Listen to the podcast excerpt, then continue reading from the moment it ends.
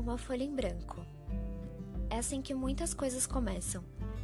Mas na verdade, nem é uma folha, é uma tela. E ali sim emula-se uma folha em branco. Eu sempre acho um pouco assustadora essa imensidão de nada e custam-me alguns movimentos cerebrais para saber como organizar um punhado de ideias, porque também não é muito mais do que isso. Esses esboços aqui vão virando voz e sons e essas musiquinhas de fundo. Meu nome é Bárbara Carneiro e esse aqui é o primeiro episódio de Pitoresco.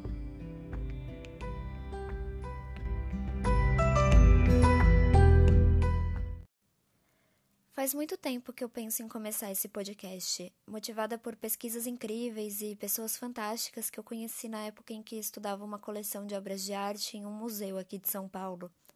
Talvez um dia eu conte mais sobre isso, mas agora eu queria mesmo era falar sobre isso aqui, sobre o porquê de inventar um podcast, esse programa de rádio gravado possível de ser ouvido no transporte público, numa ida ao mercado ou então na hora de cozinhar ou fazer faxina.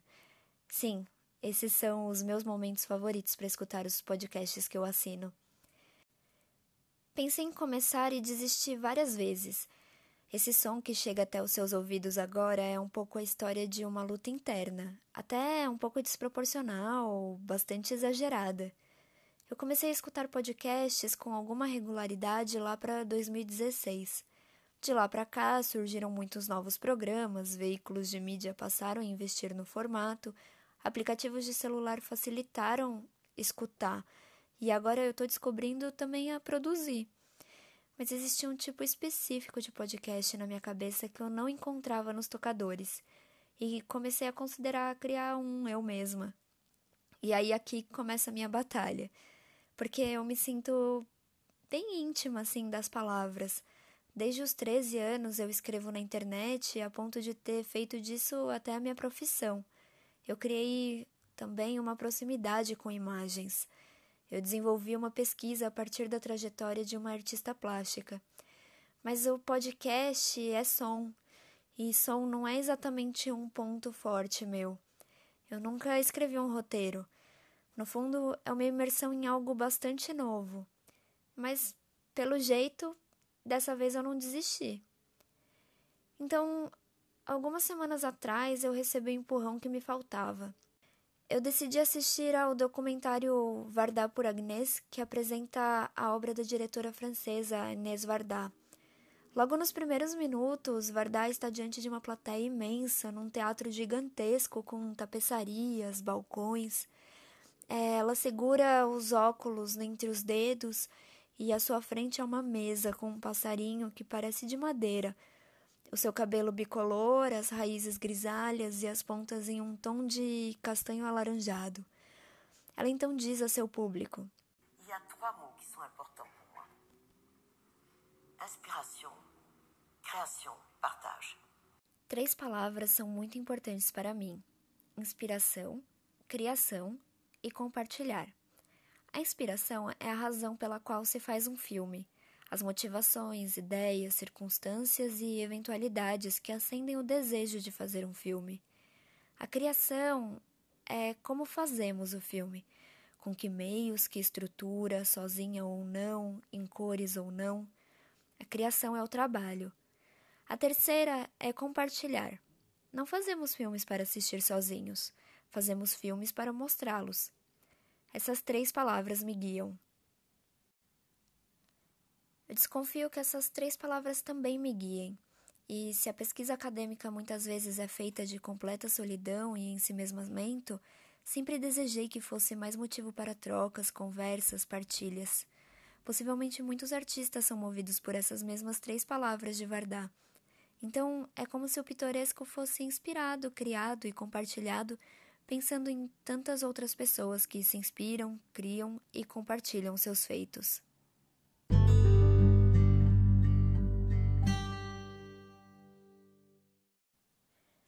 Meu ponto de partida são as chamadas artes visuais, que é de onde vem o termo pitoresco. Só que eu não queria que ficássemos restritos à pintura ou à escultura. E se a gente puder falar sobre cinema, fotografia, arte e tecnologia, as artes contemporâneas, esse mundo de imagens que nos cercam, nos formam e até nos devoram. Mas como falar sobre imagens que a gente não está vendo? Como eu faço para aproximar quem me escuta das formas, das cores, das texturas, de tudo que conforma uma imagem? Isso parece algum tipo de tradução. É, talvez seja isso, uma tradução, transformar a imagem em texto. Como em uma tradução, a obra que surge também é nova, mas o fundamental, a essência, segue ali. Para entender um pouco sobre a transformação de imagem em texto e agora em som, eu decidi conversar com Caio César. O Caio é designer, tem 26 anos e é aqui de São Paulo. A gente não se conhece. Eu descobri um projeto dele no Instagram em que ele descreve obras de arte e senti que estava diante de um perfil que poderia me ajudar com os questionamentos que a ideia de um podcast sobre artes visuais me trouxeram. Eu agradeço muito ao Caio por ter topado participar de uma coisa que até agora sequer existia. Eu pedi para que ele contasse um pouco da sua trajetória e compartilhei minhas dúvidas sobre como transformar uma imagem em áudio, já que ele mesmo tem transformado essas imagens em texto.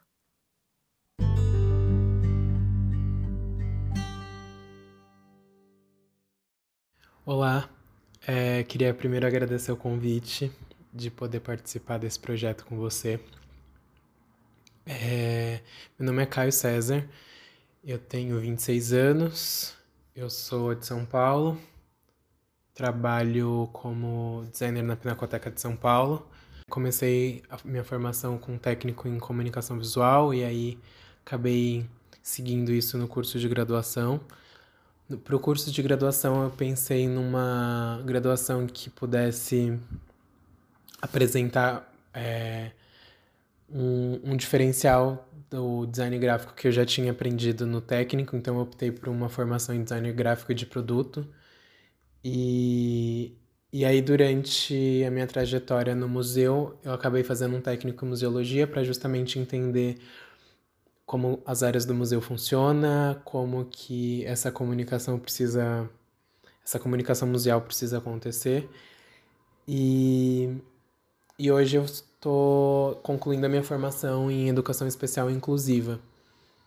Então, são áreas que vistas assim de longe, elas não se conversam muito, elas não são do mesmo foco de interesse, mas eu acredito muito nessa formação ampla para a gente poder entender os diversos segmentos e ir trabalhando a partir deles, sabe?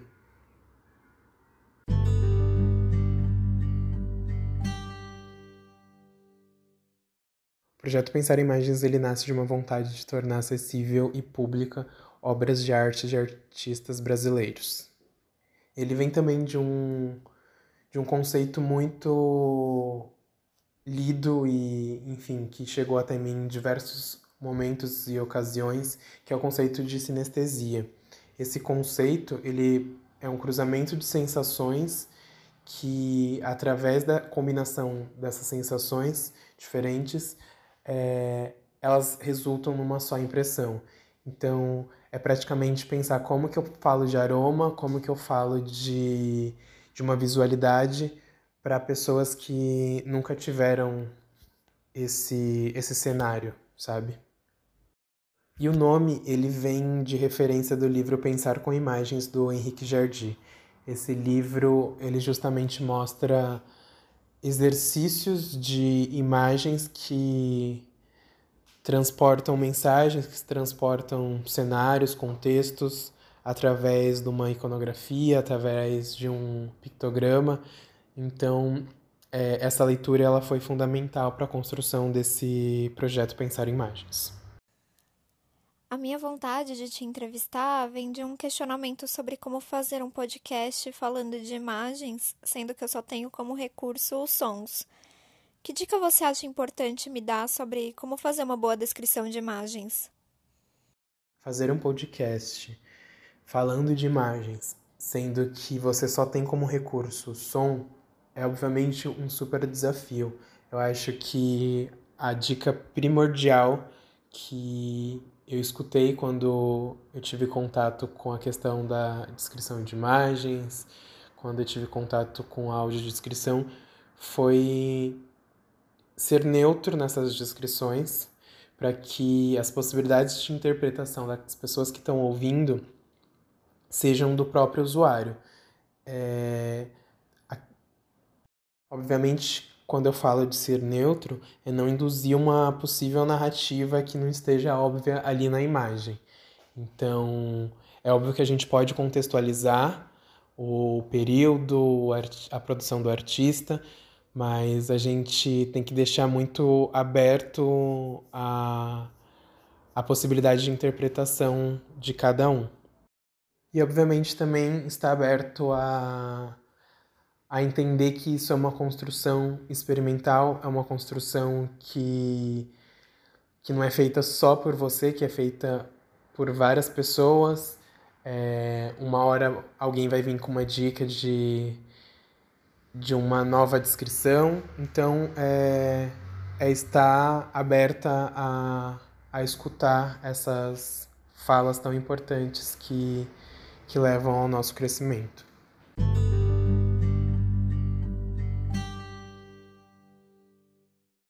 Eu acredito muito que no processo de descrever imagens, é, a gente acaba entendendo elas melhor, é, porque a gente acaba revisitando as obras. Às vezes a gente está tão acostumado com obras que já são marcos na história da arte brasileira que, enfim, a gente vê ela passando no nosso feed e a gente fala, ah, essa obra eu já conheço, não não quero me atentar a ela, não preciso me atentar aos detalhes, sabe? E quando a gente revisita a obra, a gente acaba percebendo coisas que possam ter passado despercebidos, um detalhe no fundo, uma tonalidade, uma mistura de cor, e aí a gente acaba é, produzindo novos estudos daquela obra que a gente aparentemente não, não, não tinha esse contato. E revisitando essas obras e incluindo a interpretação das pessoas que estão em contato com ela, que possuem uma memória afetiva com ela, a gente consegue trazer ela para o presente, a gente consegue transformar ela para, enfim, poder entender todas as potencialidades que ela tem e que às vezes é, fica escondida uma postagem que se trabalha apenas a questão do, da visualidade dela, sabe? Uma frase que é mais ou menos assim, que a gente nunca sai o mesmo depois de ter entrado numa chuva. Eu acho que o contato com uma obra de arte também é, é assim. Quando a gente entra em contato com uma obra que, enfim, é capaz de despertar algum sentimento na gente, alguma memória, e ativar alguma coisa quando a gente tem esse contato, a gente sai de lá outro, a obra ela se potencializa e a gente vai criando possibilidades de narrativas através do que a gente já teve contato. Então, isso é muito importante, sabe? De poder revisitar, principalmente em tempos diferentes da nossa vida.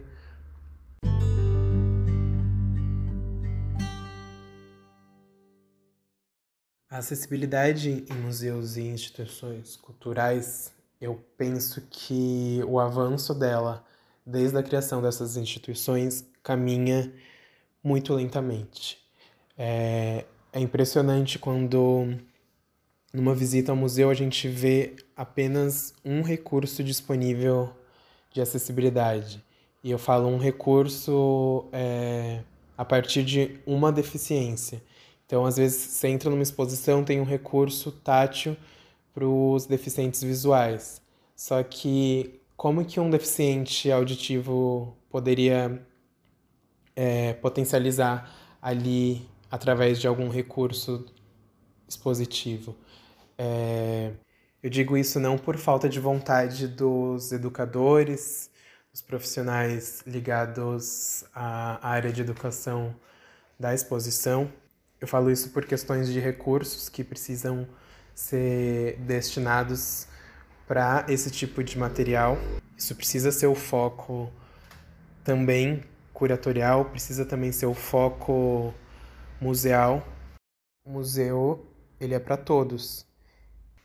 Então, quando algum público específico entra na exposição, ele precisa também ter uma autonomia de visita para realizar nesse espaço onde todas as suas dificuldades sejam de fácil resolução.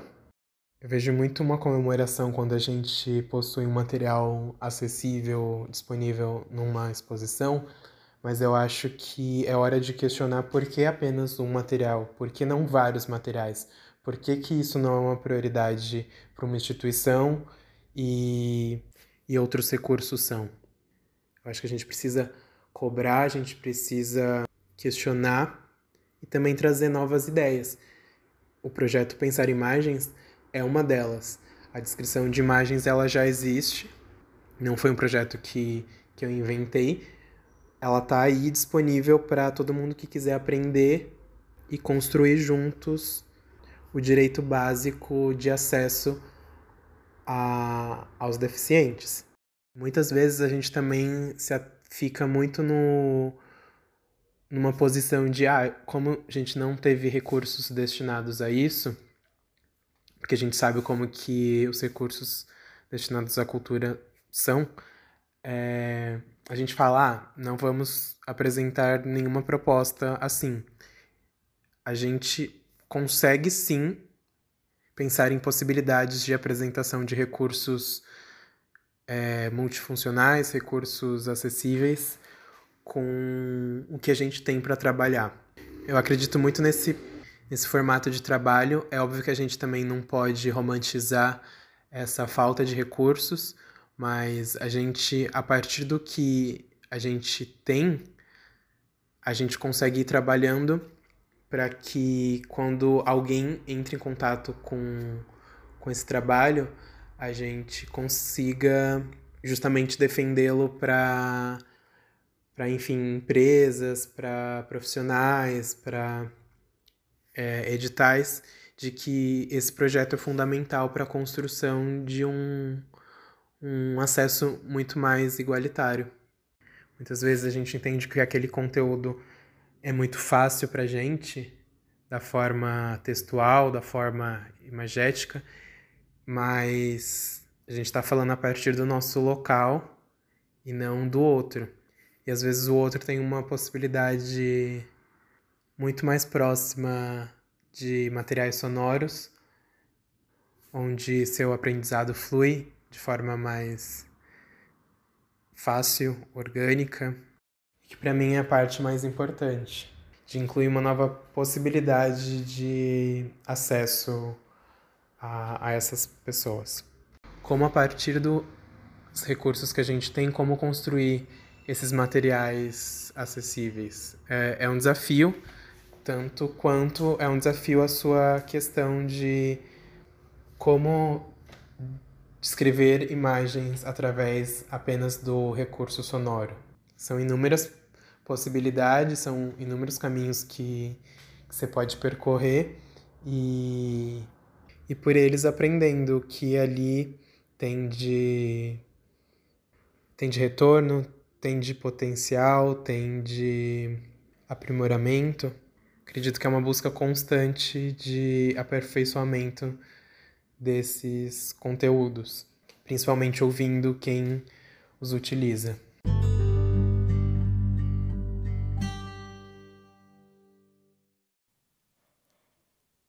Escutar o que o Caio tinha para me falar sobre a descrição de imagens me ajudou a pensar em como eu deveria tratar as obras de arte que vão aparecer nos próximos episódios.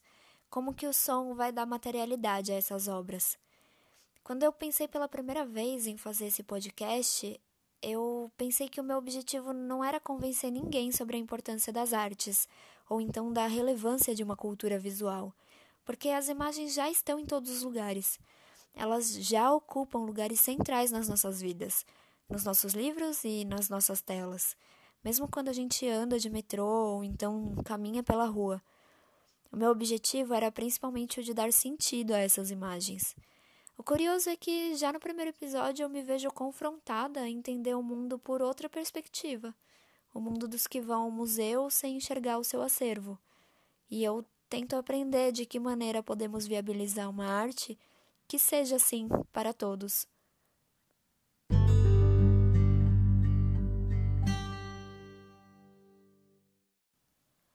Para terminar esse episódio, eu selecionei uma das descrições que o Caio fez para o perfil do seu projeto no Instagram, o arroba Pensar Imagens. Eu escolhi a primeira publicação. Além da descrição das obras, o Caio também apresenta os artistas nessa conta. Vale a pena ir lá e seguir para acompanhar as outras postagens.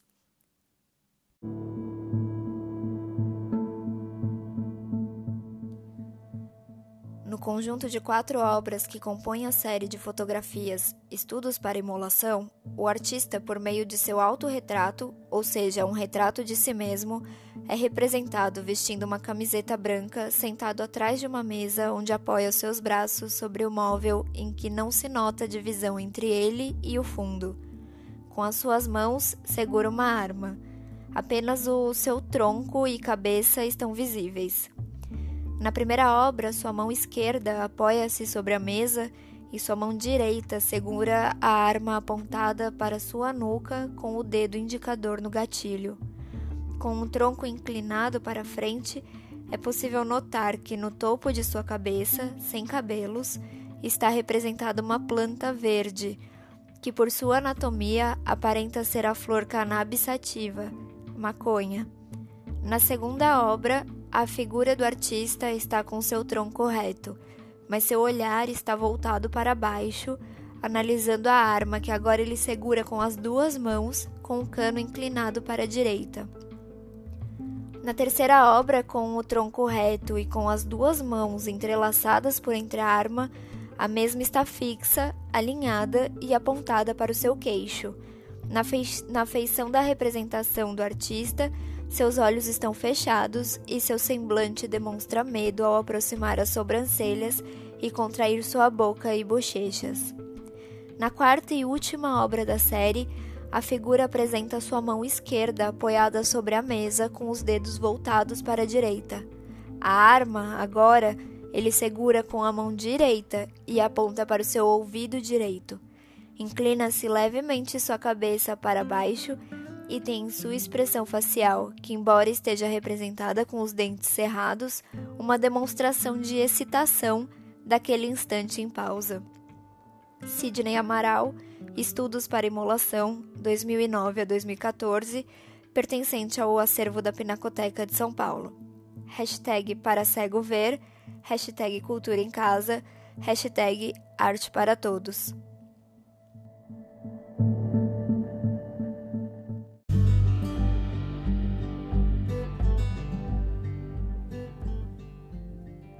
Esse foi o primeiro episódio de Pitoresco. Contamos com a participação de Caio César, o apoio moral de vários amigos meus e agora da audição e interesse de vocês, ouvintes. A pesquisa, o roteiro, a edição e a publicação foram feitas por mim mesma, Bárbara Carneiro. Até mais!